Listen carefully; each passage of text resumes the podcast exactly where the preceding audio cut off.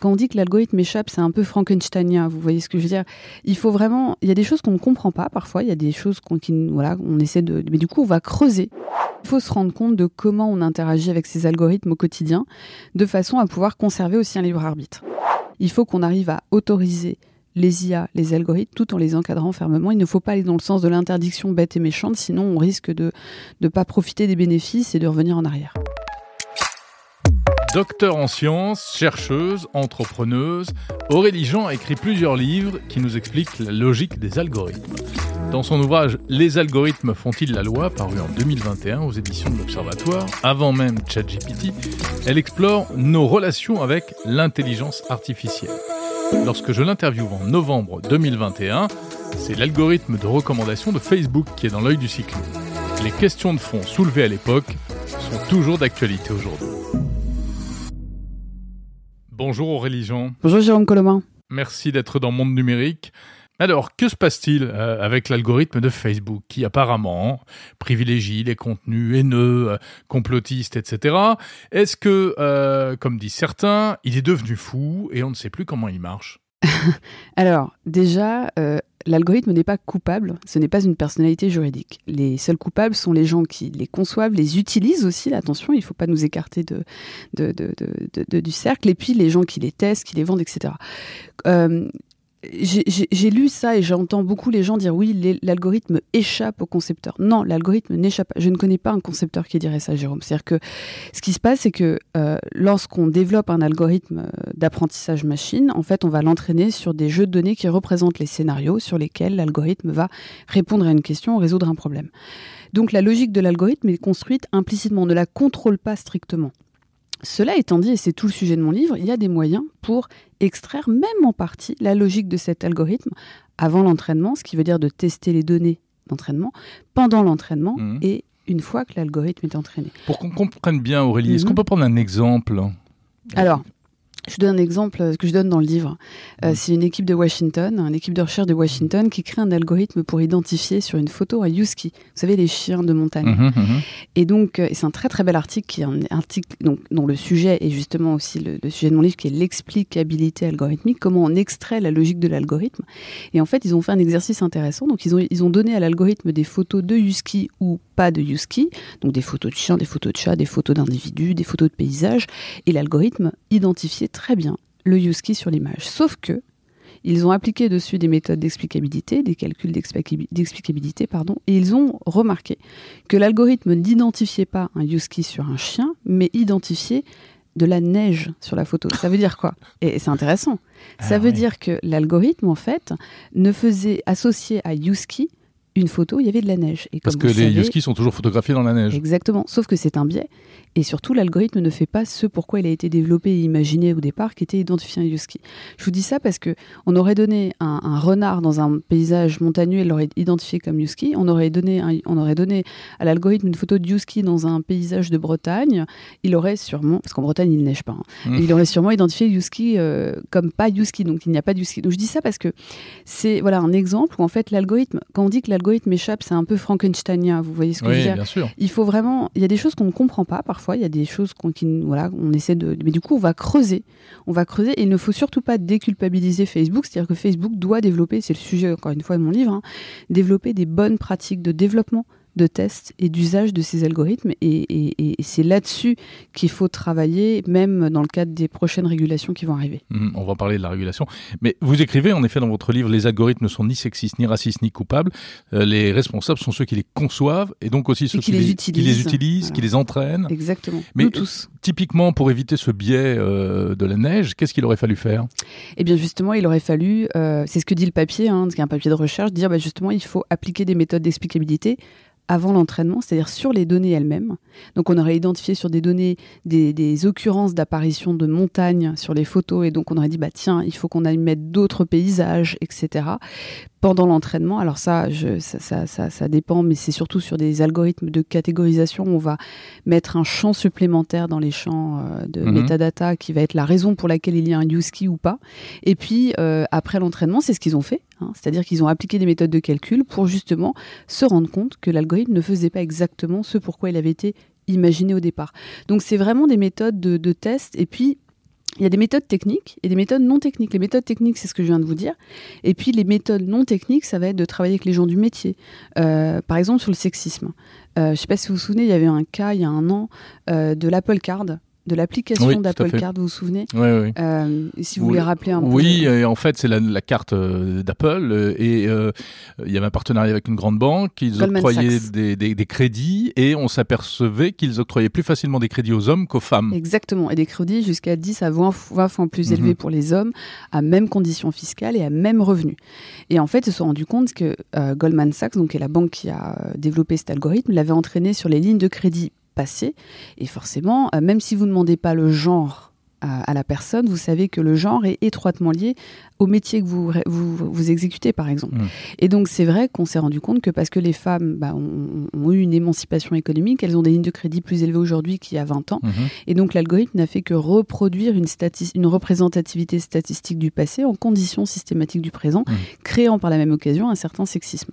Euh, mais l'algorithme n'est pas sexiste. Et là, typiquement, on aurait pu éviter ça. On aurait pu déjà, enfin, excusez-moi, mais on aurait pu déjà, encore une fois, appliquer des méthodes de calcul sur le jeu d'entraînement et réaliser qu'il y avait une disparité entre les hommes et les femmes sur les lignes, du crédit, de, lignes de crédit qui avaient été accordées. On aurait pu également aussi mettre de la de mettre des méthodes de calcul a posteriori et se rendre compte qu'il y avait des disparités, des différences entre les hommes et les femmes. L'algorithme ici a clairement, clairement pas été testé. Vous voyez Et dans la méthode non technique, il aurait fallu euh, que, et je ne sais pas comment Goldman Sachs travaille, hein, mais il aurait fallu que les équipes techniques travaillent main dans la main aussi avec des financiers euh, beaucoup plus proches et puis euh, de les challenger. Et le, vous savez, les personnes du métier elles ont une logique, elles connaissent euh, ce qu'elles font, c'est leur métier, donc elles se, se seraient rendues compte en fait de ce Il ne faut pas lâcher les, les, informaticiens euh, tout seuls. Euh. Les scientifiques et les ingénieurs travaillent toujours main dans la main avec le métier, et moi je me bats pour ça. Et vous le savez, vous, dans le domaine médical notamment. Voilà, moi je, moi je le dis toujours, hein, je n'aurais jamais pu faire ce que j'ai fait sans, sans, travailler avec des médecins.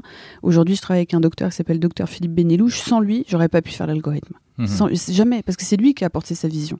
C'est lui qui m'a donné l'idée de comment entraîner cet algorithme. C'est lui qui.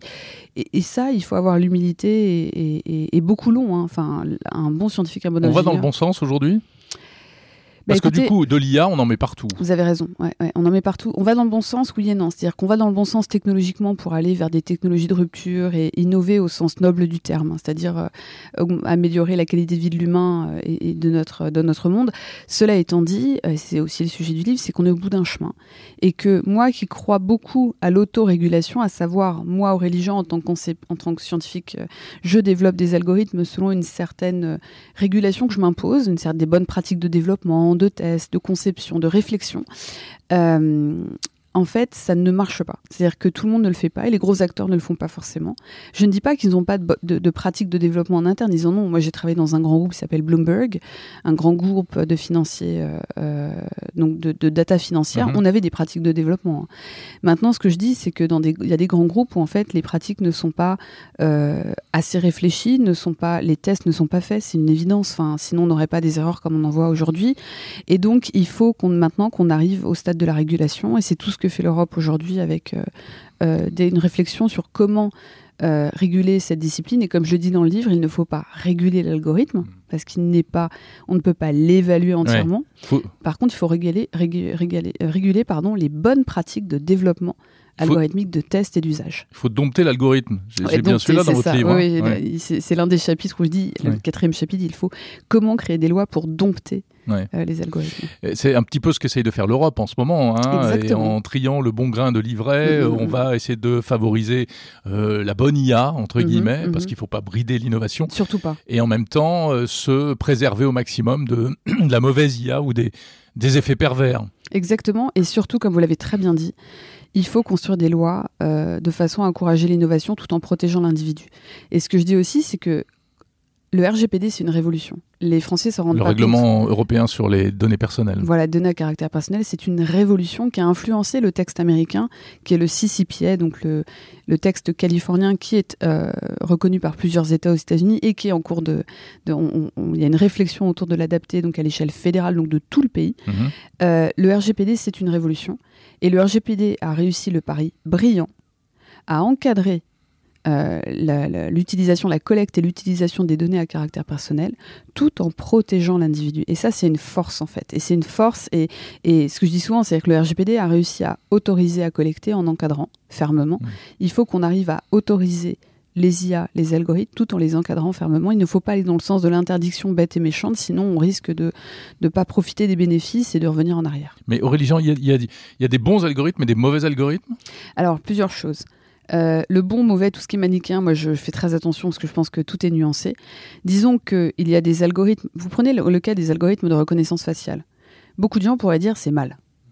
Sauf que c'est mal dans pas mal de contextes. Par exemple, euh, surveillance pour, avec les risques de surveillance massive généralisée comme on en voit en Chine ou comme on peut voir si on a des caméras partout dans la rue et qu'on va commencer à identifier, ça devient un problème. Cela étant dit, je ne sais pas si vous, enfin, si vous l'utilisez, mais quand vous prenez l'avion et que vous passez la frontière, vous pouvez utiliser. Bah, c'est très pratique. Voilà, c'est très pratique. et moi, j'ai confiance en la police des frontières, en notre, État, pour ne pas mal utiliser ces données. Vous voyez ce que je veux dire? Donc, il mmh. faut, il faut le côté manichéen, il faut faire très attention. C'est pas la technologie en tant que telle. C'est son usage. C'est son usage, son utilisation. Et parfois, comment la technologie est conçue, à savoir si un algorithme est mal conçu. Et là, je, je, fais référence à toutes ces, ces, scientifiques américaines qui font un travail extraordinaire. Meredith Broussard, Cathy O'Neill, Joy Boliami, toutes ces femmes, euh, Kate Crawford qui, a fait un super livre, j'espère qu'il va être traduit en français, qui s'appelle euh, The Atlas of AI, je pense qu'il va être traduit. Mhm. Hein. Euh, voilà, c'est marrant d'ailleurs, c'est que c'est des femmes qui s'intéressent à ça, c'est intéressant. C'est toujours intéressant. Comment il y a une raison d'après vous? bah, En fait, j'ai réalisé ça en écrivant le livre, c'est qu'il y a beaucoup de références féminines je ne l'ai pas fait exprès, c'est que les scientifiques qui s'intéressent énormément à ces sujets de débiaiser les algorithmes, mhm. de les rendre plus juste entre guillemets parce qu'un algorithme n'est pas juste vous voyez ce que je veux dire. C'est tout, tout, tout, sujet de la fairness de la justesse tous les sujets euh, liés euh, encore une fois à la discrimination euh, au bon usage de ces technologies. Ce sont des femmes qui, bah, massivement... ceci explique peut-être cela. On parlait tout à l'heure de mhm. l'Apple Card enfin de et de Goldman Sachs. Voilà bah, elles en sont les premières victimes. Elles en sont les premières victimes oui tout à fait. Donc voilà donc je suis assez admirative et toutes ces femmes-là proposent des solutions pratiques aussi j'en mhm. cite dans le livre pour justement faire en sorte que ces technos soient bien développés bien utilisés et quand je dis bien utiliser, ça veut aussi dire que nous, utilisateurs, on doit être capable de comprendre un minimum, non pas les mathématiques, non pas comment il a été entraîné, mais d'une part, quelles données collectées sur moi-même. Les gens ne savent pas, par exemple, quelles, données sont collectées sur des outils euh, leur, concernant mhm. et à quoi, quel type d'algorithme tourne. Quand on le sait, on est bien embarrassé. Ou alors, euh, Oui, mais par exemple, savoir quel type d'algorithme tourne sur un outil comme Facebook. Il y a des algorithmes de, par exemple, les gens ne savent pas, mais il y a beaucoup de, de, data qui sont collectés pour tester l'efficacité de l'outil déjà. Donc euh, là, pour le coup, on est protégé. Il y a aussi, par exemple, des algorithmes qui vont vous proposer du contenu du, vous suggérer du contenu à le fameux algorithme de recommandation. Voilà. Vous avez les algorithmes qui vont euh, vous mettre, vous proposer des gens avec qui être en contact, avec qui être amis. Euh, donc ça, c'est des algorithmes de matching. Il y a eu des histoires incroyables d'ailleurs. Mhm. des, des, des, des, couples séparés et on, on, essayait de les, quasiment de les remettre ah, ensemble et, ça. et, ça. devenait très gênant en fait. Ah, je savais pas. Bah, je sais pas si vous saviez, mais il y a Facebook, il y a, peut-être il y a deux ans, je vais pas dire de bêtises, c'était mis, euh, mais ça, ça a fait un petit flop, hein, mais c'est normal, ça arrive des boîtes qui tentent des trucs. Moi, je sais bien que les boîtes tentent. Hein. Elles ont tenté une, je sais pas si ça existe toujours d'ailleurs, mais une, une composante de dating sur Facebook. Oui, oui, euh, ça avait été euh, annoncé, mais je crois que c'est pas allé très loin. Hein. Alors aux États-Unis, ça a été déployé. Je sais pas si ça a été déployé en France pour regarder. mais, euh, mais je trouvais le truc, enfin, je, je, sentais que, enfin, c'est. Que c'était foireux. Ouais, non, pour plein de raisons, enfin, hmm. bref. Mais en même temps, ils ont toutes les données. Bon, voilà. Euh, ouais, le mais Tinder que vous avez fonctionne super bien. Certes, mais est-ce que vous avez envie, quand vous êtes sur un outil comme Facebook, on vous hmm. propose, comme euh, pour dater, des amis de votre réseau? Enfin, ça commence. Enfin, ouais. ouais, bon, je sais pas. Aurélie Jean, on sent qu'il y a une espèce de... Alors vous, vous avez une approche très éclairée, on va dire, euh, puisque vous nous mettez en garde et en même temps, euh, vous dites, euh, bah, les algorithmes sont là, et on va vivre avec. Mais c'est exactement ça, on va, on va vers un monde de plus en plus piloté par des algorithmes. Ça fait peur à beaucoup de gens, et en même temps, c'est formidable. En fait, c'est là où il faut faire très attention. Euh, c'est-à-dire qu'il faut se rendre compte de comment on interagit avec ces algorithmes au quotidien, de façon à pouvoir conserver aussi un libre arbitre. C'est-à-dire que moi, je considère que les algorithmes peuvent faire de belles choses, formidables. Euh, après, ils peuvent aussi vous, faire des choses, mais ça ne veut pas dire qu'il faut les utiliser. Par exemple, je sais pas vous concernant, mais moi, quand j'utilise un, une technologie dans laquelle il y a des algorithmes pour me, pour me définir le chemin le plus court pour atteindre un point donné à pied, Mhm. Je vais pas forcément suivre le chemin qu'on me propose. Ah parce bon que, Zut bah alors, moi j'adore ça. Bah non, parce que en fait, le chemin qu'il me propose n'est pas forcément le chemin qui me qui me plaît émotionnellement. Je sais pas si ça vous est déjà ah, arrivé. Ah oui, oui, ça, c'est vrai. Oui, oui. Parfois, on. Oui, puis je sais pas si ça vous arrive. Moi, ça m'arrive tout le temps, euh, mm. très régulièrement. Quand je vais un point A à un point B tous les jours, à un chemin que je fais habituellement, bah, le chemin que je prends pour y aller n'est jamais le même chemin que je prends pour le retour. Mm-hmm, Il y a une mm-hmm. raison à cela parce que vous avez le chemin, vous, vous avez une, vous voyez. Il faut que ce soit plaisant. Voilà, exactement. Donc, en fait, c'est pas parce qu'un algorithme vous propose des choses qu'il faut forcément les suivre. Il faut aussi euh, s'écouter. Et, et, je pense que c'est plus ça, c'est arriver à comprendre. Euh, voilà, il y, a des, y, y a des choses qui sont euh, voilà de Mm. notre propre choix et de nos émotions. Dans votre livre, vous parlez de ce système. Euh... Ah tiens, d'ailleurs, petite parenthèse. Mhm. Euh, on confond souvent algorithme et programme. C'est Ouais, pas la même chose. Tout à fait. Non, c'est pas la même chose. Un algorithme. Alors déjà, aujourd'hui, quand on parle algorithme, c'est un algorithme numérique, c'est-à-dire qu'il est destiné à être implémenté dans un programme informatique Mhm. pour tourner sur un ordinateur, un téléphone portable, peu importe. Mais l'algorithme, l'algorithme est bien plus ancien. On le sait, il date même de les... avant notre ère, de l'époque d'Euclide. Maintenant, un algorithme, c'est littéralement en fait, euh, c'est moi je le, je le définis souvent comme ça, c'est une liste d'opérations exécutées selon une certaine logique pour résoudre un problème ou euh, répondre à une question. Mhm. C'est du coup une méthode de calcul. C'est une recette de cuisine, quoi. Alors moi, je, voilà, enfin, une recette de cuisine, c'est un algorithme, mais un algorithme n'est pas une recette de cuisine. Parce que je fais attention aux comparaisons qui sont tellement simplistes qu'après, on a du mal à expliquer des concepts un peu plus complexes. Ouais. Mais, euh, mais voilà, donc un algorithme, c'est une méthode de calcul qui peut être à la main, qui peut être implémentée dans un programme informatique, etc. etc. Oui, dans votre livre, vous parlez beaucoup de ce système américain euh, pour la justice et la police, Mhm. pour faire de la justice prédictive, Mhm. avec des biais pas possibles, Mhm. puisque ça a conduit à imposer des, à soupçonner, à imposer des sanctions plus fortes ou plus de contrôle à des populations noires, en se basant sur des études euh, d'antériorité, Mhm. etc. Mais bon, ça veut dire quoi? Il faut jeter ce principe de justice assistée par informatique à la poubelle, ou bien il faut juste l'améliorer? Alors, plusieurs choses. Donc là, on vous parlait de PredPol, Predictive Police, qui a été lancé euh, dans la ville de Los Angeles, a d'ailleurs été arrêté le 21 avril 2020 à cause de discrimination. Alors moi, je parle beaucoup de justice algorithmisée. Dans mon livre et dans une note que j'avais fait pour la Fondation Jean Jaurès avec Adrien Badevant et, et Victor Storchan, c'est-à-dire que euh, l'algorithmique peut aider la justice, elle peut éclairer les acteurs de la, du- du- de la loi, ça peut être l'avocat, ça peut être le juge, ils peuvent les éclairer, mais euh, il y a des choses sur lesquelles il faut faire très attention. Et, et- et par exemple, PredPol, qui est un, comme vous l'avez très bien dit, qui est un outil qui allait donner chaque jour à la police de Los Angeles les lieux à patrouiller et les personnes à approcher, en fait, il y a eu des, des- des discriminations envers des populations noires et hispaniques de la ville, euh, donc principalement pauvres malheureusement, parce qu'il y a un lien, une corrélation. Et, Oui, euh, le donc- lien, il est entre pauvreté et délinquance, et pas entre Exactement, euh, exactement. ethnie et délinquance. Voilà. Et du coup, une personne noire avait forcément plus de risques d'être approchée. Et euh, les zones qui étaient patrouillées, dans lesquelles euh, on trouvait des crimes, étaient encore davantage patrouillées. Donc il y avait vraiment une stigmatisation de ces quartiers et de ces gens. Donc c'était vraiment très grave. Maintenant, il y a des cas, par exemple, là, en France. Euh, je connais pas des cas de, de police prédictive, mais même si j'aime pas le mot prédictive, on appelle ça- moi j'appelle ça la, le prédic- de, de- justice algorithmisée. Il y a un cas qui s'appelle DataJust. Euh, je sais pas, les gens connaissent pas beaucoup, mais en fait c'est un grand programme français qui est vraiment intéressant. Et ils ont développé un algorithme récemment. Alors attention, il faut voir comment il est testé, etc. hein, mais ils se sont rendus compte d'une chose, euh, c'est que les indemnités reçues par les gens pour des préjudices corporels étaient très différentes en fonction qu'on était euh, que le cas était jugé à Toulouse, à Paris, à Lille, à Marseille, à Rennes, à Strasbourg. Ce qui pas, ce qui va à l'encontre du principe d'égalité face à la loi. Voyez. Et donc du coup, avec des, parfois des grosses différences Et pour le même préjudice corporel.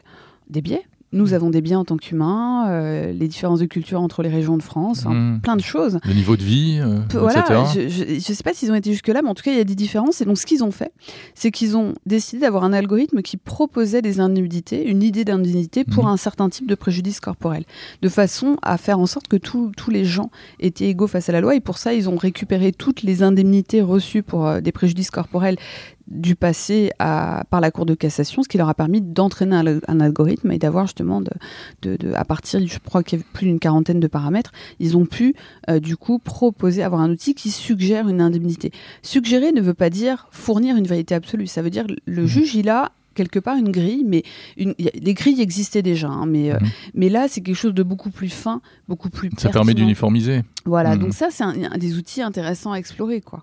Et il y en a un autre dans le même genre qui vise à uniformiser et qui s'attire les foudres, c'est Parcoursup. Mhm. Parcoursup, euh, c'est bien ou? Bah moi Parcoursup, je connais pas l'algorithme, il faudrait que Mhm. je regarde. Donc, euh, ce que je Et on a beaucoup parlé de transparence ou d'absence de transparence Voilà. précisément. Alors, il y a plusieurs choses. Les algorithmes utilisés par l'État doivent être transparents. C'est important. Euh, moi, je ne défends pas la transparence à tout prix.